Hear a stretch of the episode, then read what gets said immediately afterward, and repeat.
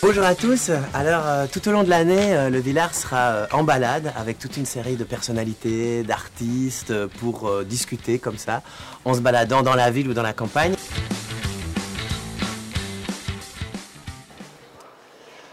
Bonjour, donc nous sommes à Louvain-la-Neuve, sur la grande place de Louvain-la-Neuve, devant le, devant le cinéma qui est ouvert. C'est une bonne nouvelle, comme les théâtres. Euh, et on est en balade avec Céline Delbecq. Donc bonjour Céline. Alors Céline, tu es autrice, tu es metteuse en scène, tu es comédienne, tu as fondé la compagnie de la Bête Noire. Euh, tu as, as écrit quoi, une dizaine de pièces, c'est ça? Euh, oui, ça va être la dixième là en novembre. Ah, ça va être la dixième. Et donc, moi, j'avais envie de parler principalement de trois de tes pièces et surtout de la façon dont tu abordes euh, le travail, qui est quand même assez euh, particulier, enfin, je trouve, en tout cas sur ces trois pièces-là, qui sont L'Enfant Sauvage, que tu as créé, je crois, en 2016. 16, oui, c'est Voilà. Euh, qui n'a pas joué au Villard, je crois, mais qui avait joué. Moi, j'ai, vu au Centre culturel de Tigny. ça. Ouais, Euh, Cinglé, qui, ça, par contre, était une coprode du Villard, oui. qui a été créé en 2019, je ne me trompe pas? Euh, oui, c'est ça. Voilà. Octobre. Et À cheval sur le dos des oiseaux, que tu as déjà créé euh, la saison dernière, au rideau de Bruxelles, dans des conditions un peu Covid. difficiles, Ouais. puisque c'était en plein Covid. Et donc ça, c'est le spectacle qui va être euh, ici repris euh, au Villard euh, dans les prochaines Dans semaines. jours. Voilà, dans quelques jours. Alors, euh, L'Enfant Sauvage, c'est un spectacle. Tu es parti d'une expérience que tu as eue comme bénévole Ouais, dans une institution d'enfants placés par le juge. Et tu t'es dit, tiens, j'ai envie de relayer cette histoire. Oui, c'est ça. Ben, en fait, ça s'est combiné avec deux choses parce qu'il y avait le fait que j'avais donc fait du bénévolat en- avec des enfants placés par le juge, puis après avec des adolescents placés par le juge. Et un jour, je suis tombée sur un article euh, de presse qui disait qu'il y avait 2000 enfants en attente de famille d'accueil. Autant je les entendais parler de famille d'accueil qu'en fait, je n'avais jamais rencontré de famille d'accueil. Et donc j'ai eu envie ouais, de, de- parler de ces, ces- ces- abandons-là, de ces enfances à l'abandon-là, mais sous le prisme de la famille d'accueil et de la famille de parrainage. Là, en l'occurrence, c'est une famille de parrainage. Oui. Mais alors, euh, et alors, je me souviens, euh, tu t'étais donné un objectif euh, de, grâce au spectacle, pouvoir euh, faire adopter euh, 200 enfants. Oui, je me rappelle plus du chiffre qu'on avait mis, mais en tout cas, on avait mis un chiffre symbolique en fait, je pense. Ouais. Mais, euh, mais encore aujourd'hui, j'ai reçu encore une lettre, il n'y a pas très, enfin un mail, il n'y a pas très longtemps, d'une famille qui me disait voilà, on a accueilli un petit garçon, c'est après avoir vu le spectacle et on voulait vous donner des nouvelles.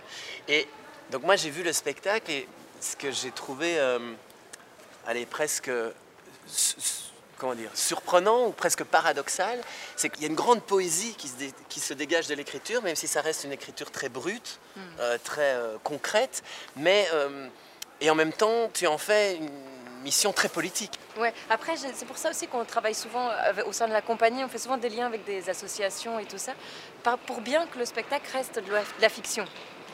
Et je pense que ce qui peut apparaître comme politique ou quoi, c'est ma propre révolte en fait. Quelque Oui. part, je pense qu'il y a plein de choses qui me mettent en colère dans, ben, dans ces abandons-là, dans, dans tout le système administratif, judiciaire, qui est peut-être un point commun des trois spectacles dont tu me parlais d'ailleurs. Ouais. Euh, de cet écrasement de l'administration sur, euh, sur, sur le sujet, sur la personne. Euh, donc peut-être que ça, ça donne un, un- un aspect plus politique, mais finalement, je ne prends pas beaucoup de renseignements avant d'écrire un spectacle. J'écris plus avec mes sens. euh, Oui, mais et, et ça marchait. Enfin, moi, je me rappelle, j'avais vu le spectacle au Centre culturel de Tigny, et après, je crois que c'était systématique, il y avait quelqu'un d'une association qui venait. Et c'était d'ailleurs très déconcertant, parce que le spectacle était très euh, fort émotionnellement, parce que ça aussi, c'est important à dire. Ton écriture, elle est très émotionnelle, enfin, elle est très euh, bouleversante. Enfin, je veux dire, on, est atteint. Et donc, c'est vrai que c'était euh, presque violent euh, d'avoir tout d'un coup. euh, La des gens- réalité. Oui, la réalité. Et quand tu as décidé de, de monter le spectacle, est-ce que cet objectif, par exemple, des 200 adoptions, est-ce que c'est ça qui a motivé le fait d'écrire et de Pas produire ce spectacle Pas l'écriture. La mise Non. en scène, euh, oui, peut-être. Chez toi, il y a quand même une, une envie, souvent, en tout cas dans ces spectacles dont on parle, euh, de, de, de- de quand même vrais résultats concrets. Et ça, c'est quand même pas courant. Je veux dire, la, personne, la plupart des gens qui font du, même du, du- du- du spectacle militant, c'est pour sensibiliser. Oui. Mais il y a, il y a très rarement, enfin, moi je ne connais pas cette dimension où non, non, non, mais attendez les gars, à la sortie, vous signez, il faut faire ça. Enfin, il y a ce côté-là. Mais on va passer au spectacle suivant, qui est cinglé, qui là est un, un- un spectacle sur euh, euh, le féminicide. Hein, donc euh, c'est l'histoire de Martha euh, qui lit euh, dans le journal le Premier meurtre conjugal de l'année Voilà. 2019 en il a Belgique. écrit premier meurtre conjugal et, et- et elle est euh, très surprise par ce terme premier, comme si ça impliquait que automatiquement il y en aura d'autres. Et, et- et- et de quel droit le journaliste peut comme ça déjà anticiper les meurtres suivants Mais il s'avère que c'est Hmm. bien réel et que les autres suivent et avec un rythme assez régulier et assez Et elle terrifiant. va en être la première surprise. Elle va en être la première surprise et d'ailleurs elle va péter un plomb. Enfin, je veux dire, ça va. Elle va disjoncter.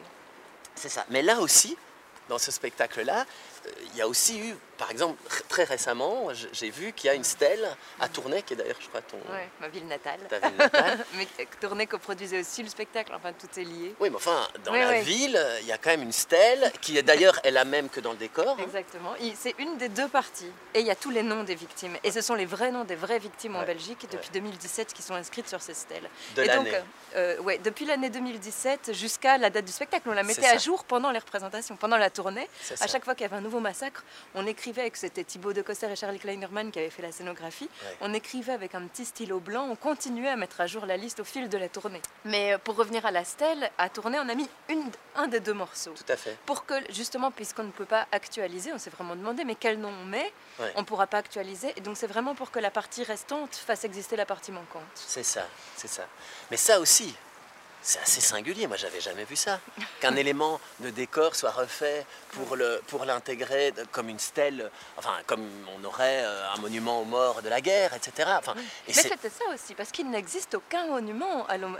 C'était, c'est aussi Absolument. un symbole à ça. On a discuté il y a deux jours ou il y a trois jours avec euh, Myriam Leroy. hein, On s'est baladé euh, comme avec toi où on parlait du harcèlement euh, sur Internet, mais, mais principalement du harcèlement des femmes et que finalement c'était la, la, la question, enfin la gravité n'était pas tant au niveau du harcèlement, mais au niveau de la misogynie euh, structurelle. Euh, là aussi, c'est un peu ça. C'est-à-dire que en fait, ces femmes meurent parce qu'elles sont des femmes. Oui, c'est ça, et c'est ce que Martha Mendes va, va, se- elle va se rendre compte de ça. Elle, dit quand on lit un article, c'est un fait divers, mais quand on regarde les caisses, donc les caisses d'articles qu'elle collectionne, c'est c'est un génocide. Parce qu'elle ne connaît pas le mot féminicide, mais parce que justement, elle se rend compte qu'en fait, il y a quand même. euh, c'est pas un hasard. Non. Le dernier spectacle dont on va parler, c'est À cheval sur le dos des oiseaux. Oui. Donc euh, ça, donc c'est un spectacle que tu as créé au Rideau de Bruxelles euh, la saison dernière, que nous on va reprendre ici au Villard. Moi, je suis très heureux qu'on accueille ce spectacle au Villard, mais d'abord parce que c'est un des premiers spectacles que je programme Mm. euh, en tant que programmateur au Villard et que, enfin, c'est un, énorme, énorme euh, coup de cœur. Euh, là, euh, c'est l'histoire de, une fois de plus, d'une femme qui est simple, euh, mais, mais, mais je dis pas ça péjorativement Non, parce non. que qui, euh, qui s'appelle Karine. Et euh, au début, alors j'ai pas envie du tout de spolier euh, la pièce, mais qui au début on ne sait pas trop à qui elle s'adresse. Est-ce qu'elle s'adresse à, à un juge ou à un policier Ou en tout cas on, on sent bien qu'elle s'adresse à, à une autorité. On se rend compte que c'est une femme qui a eu un parcours un petit peu atypique, c'est-à-dire qui a été menée vers l'enseignement spécialisé, mais plus pour des raisons euh, du, du fait qu'elle venait d'un milieu précaire que du fait de ses réelles euh, incapacités. Et euh, cette femme est tombée enceinte, a- a- a- le peur, il n'est pas vraiment présent, etc. Et puis on il y a un incident. On comprend qu'il y a un incident, on ne va pas dire euh, ce qui s'est passé, mais donc il y a un incident et donc elle se justifie auprès de cette personne. Et là, on assiste à un moment euh, assez euh, bouleversant où elle l'explique à la personne avec beaucoup de, avec beaucoup de, oui, de crainte, mais aussi d'aplomb. Euh, et avec ce qu'elle est, avec pleinement ce qu'elle est, à la personne qu'elle a en face d'elle, euh, ce qui s'est passé avec ces mots. Et là, il y a quelque chose que- quand même qui est très impressionnant dans, ce, dans cette pièce et dans ce traitement, et tu dis beaucoup ça, c'est que tu... On dit que le théâtre, c'est euh, rendre visible l'invisible, mais enfin, ça c'est plus vrai que jamais avec ce genre de, de, de proposition, puisque là, clairement, c'est quelqu'un qu'on n'entend pas, et que là, tout d'un coup, on entend. Et ce qui est très beau, c'est que non seulement on l'entend, mais on l'entend quand même avec ses mots. Enfin, je veux dire, avec les mots de, de- je vais dire, de, de- de l'endroit où elle se trouve. Ça, c'était important pour toi. Oui, j'ai essayé vraiment, et ça a été, je vais dire, jusqu'à l'édition. Euh, parce que euh, j'ai vraiment essayé de ne pas l'enfermer dans un, dans un langage, dans une langue normative, parce que c'est exactement la langue qu'il a mise à cet endroit-là. C'est vraiment, comment, comment dire, euh, la supériorité intellectuelle qu'il a mise à cet endroit-là. Donc oui, j'ai vraiment essayé de travailler sur sa langue, qu'elle puisse parler comme elle parle, en fait. Même si on est au théâtre, eh ben, si elle n'emploie pas des beaux mots, on s'en fout. Euh, si elle parle un peu bizarrement, c'est pas grave. Et on va faire l'effort d'entendre ce qu'elle dit. Et ça a été jusqu'à l'édition où j'ai pas voulu la mettre dans une ponctuation. Et ça a été une grande discussion avec euh, l'éditeur Émile Lanceman qui me disait euh, non, mais ça n'est pas une partition musicale. J'ai dit oui, mais quand on met des virgules, des points, quand on dessine bien la langue, on la réenferme de, de l'endroit où elle a été où elle a été euh, reléguée. Quoi. On, l'a- on l'a reléguée vers le handicap et on, pour moi, on la remettait dans cet endroit-là. Ouais. Je ne sais pas si je réponds tout à fait à la question. Non, mais c'est pas. Oui, mais Non. enfin, on s'en fout. Et ton objectif, c'était quoi avec ce texte? Qu'est-ce que tu t'es dit? Tu t'es dit quoi? Tu t'es dit, il faut donner la parole à ces personnes-là? À la base, j'écrivais tout autre chose et je pense que c'est au fil des... De nouveau, euh, ça n'a pas été le moteur, mais je suis tombée sur un, euh, un article de... C'est pas un article, une étude d'Alice Romainville qui disait 80% des personnes qui sont dans, le, dans les écoles spécialisées sont issues de milieux précaires. Ouais. Et moi, ça, c'est une ça. question qui me passionne en fait. Ouais, ouais. Qui me désole, hein, mais qui me passionne parce que je me dis, mais Ils sont foutus d'avance. Ouais, il y a quelque chose de ça. Et je me dis, mais pourquoi? C'est quoi le lien entre la précarité et le handicap? Il n'y a pas de lien. Le seul lien qui est, c'est celui de la relégation et c'est celui, c'est celui dans lequel l'enferme la société et ses systèmes. D'autant que cette nana, elle nous apprend vraiment beaucoup de choses. Enfin, Ah bah, je veux pour dire, moi, elle est intelligente. hein. Ah bah, mais c'est juste que c'est pas une intelligence, c'est pas l'intelligence des cases, c'est pas une intelligence, euh, c'est pas l'intelligence du système, c'est pas l'intelligence à laquelle on est, on est sommé de, de répondre. Oui, et puis là où ça devient très très fort, c'est que elle est poétisée aussi. Enfin, je veux dire, elle, elle, elle devient aussi de l'écriture, ça devient aussi presque de la littérature, même si ça reste très brut. Bon, et tu as une actrice aussi euh, extraordinaire, Extraordinaire. qui est euh, Véronique Dumont, et là aussi, Je on- l'ai écrit pour elle. voilà. en pensant à elle, même à sa langue. à- Après, il va y avoir un doublon par Ingrid Heiderscheid, euh, qui je pense va être merveilleuse aussi. On n'a pas encore commencé à travailler ensemble, mais je l'ai vraiment écrit en pensant à Véronique.